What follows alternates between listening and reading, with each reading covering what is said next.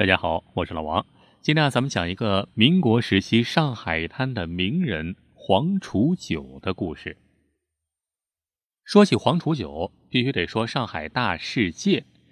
最早的时候啊，有这么一句话说：“不去大世界，枉来大上海。”很多年前啊，上海人总是喜欢对第一次到上海的外地人说这么一句话。那算起来啊，上海大世界那是一九一七年创办的，比美国迪士尼乐园还要早。可以说那是草根的天堂，一张通票玩一天，里面集中了各种戏剧啊、杂技、歌舞、电影等各种娱乐项目。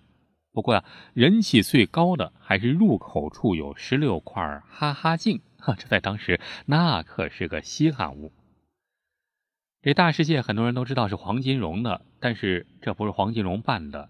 大世界的创始人呢是黄楚九，就是今天咱们要说的这位中医世家出身的。黄楚九，黄楚九在上海滩那可是一个奇人呢，白手起家，他的事业涉及医药、银行、房产、娱乐业多个行业，风光三十多载。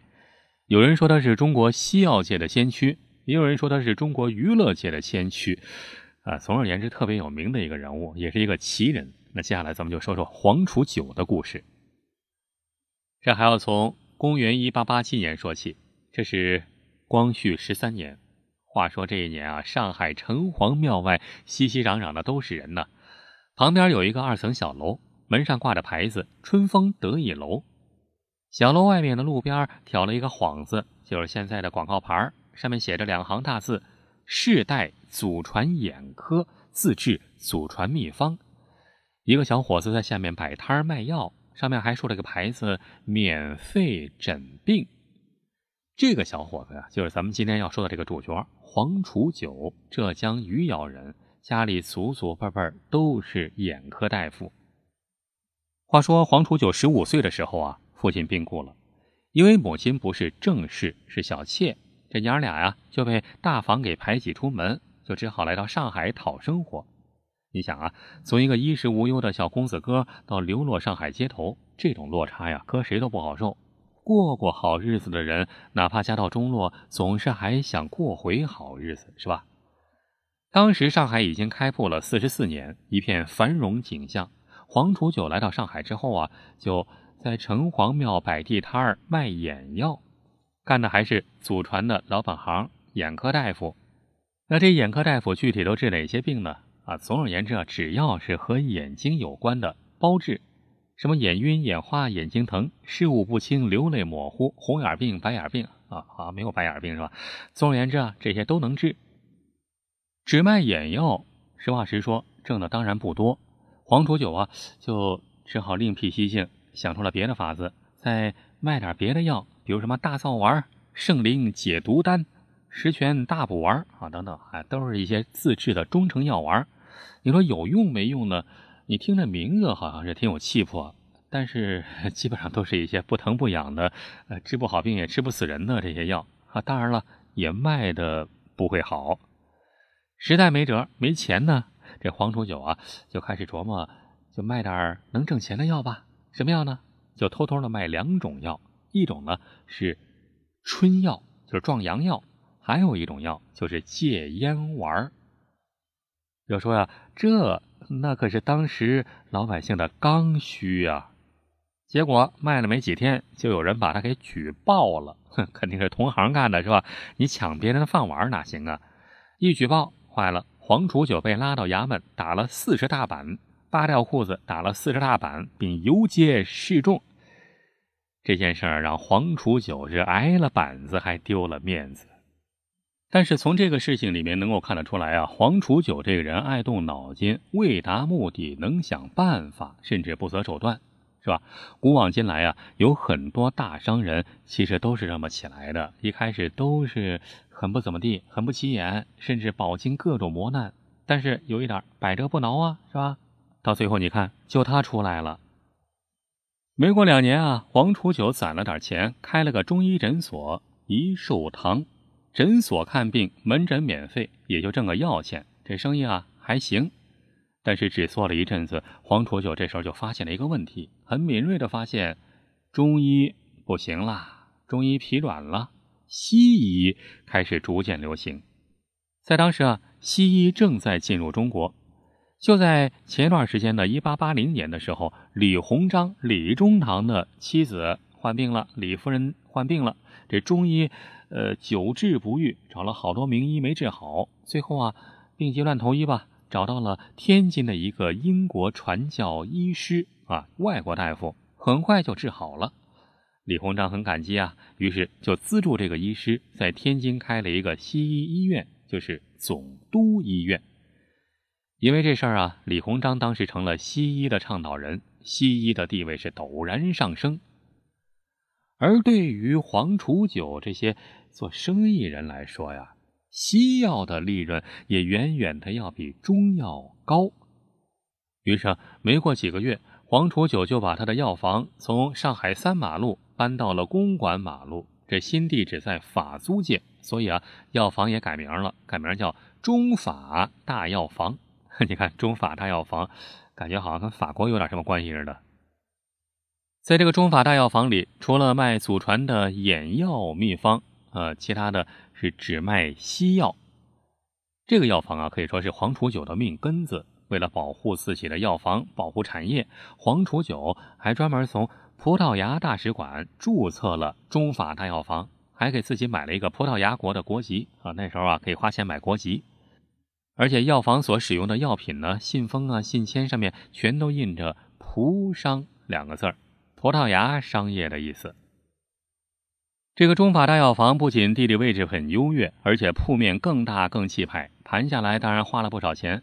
以当时黄楚九的财力，要说他从哪儿来这么多钱呢？这一直很多人很疑惑，关于钱的来路啊，有好几种说法啊。更有意思的是，据说都是和寡妇有关。有一个说法是，黄楚九用假股票蒙骗了一个有钱的中国寡妇，骗了那寡妇一万块钱。结果啊，这药房开门盈利了，寡妇找上门来要分红，却被告知是假股票，这寡妇气的呀，自杀了。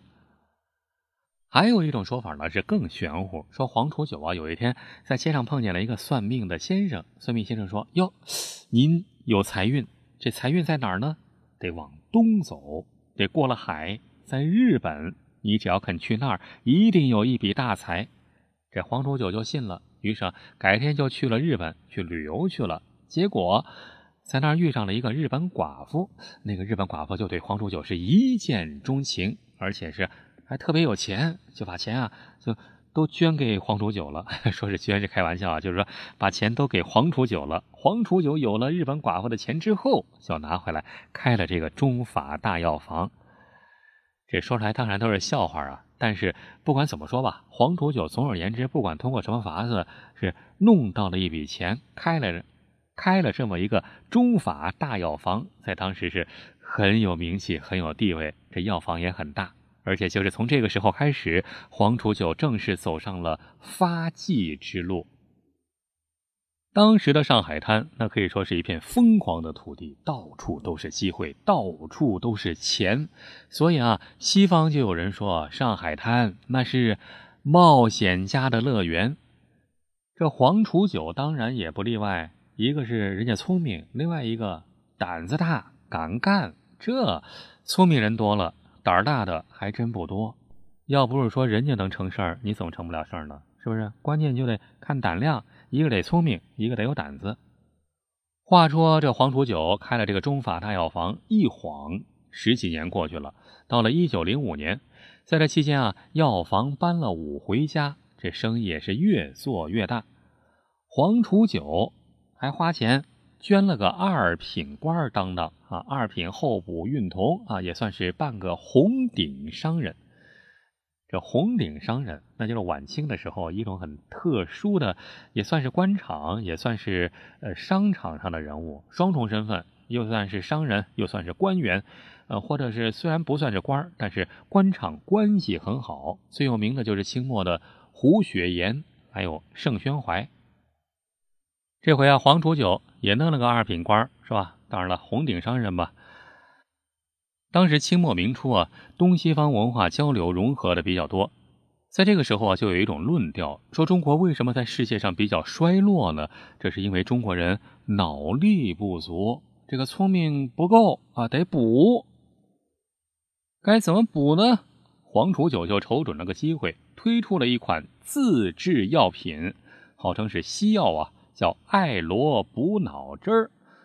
黄楚九说：“这个艾罗补脑汁是一个叫艾罗的美国医学博士发明的，常喝它能够精神健忘、筋骨强劲、面色红润、思想丰富、滋阴壮……啊，这个滋阴壮阳没有？总而言之啊，这个艾罗补脑汁一经推出就大获成功。为什么卖那么好呢？因为黄楚九舍得花钱，他有个信条：一分本钱，九分广告。”他花了好多钱在当时的报纸上、申报啊、新闻报啊，呃，买版面打广告。除此之外啊，还到处雇人张贴艾罗补脑汁的小广告，这双管齐下。当时啊，只要是个广告牌，只要是个电线杆，一准就能看到艾罗博士的脑袋。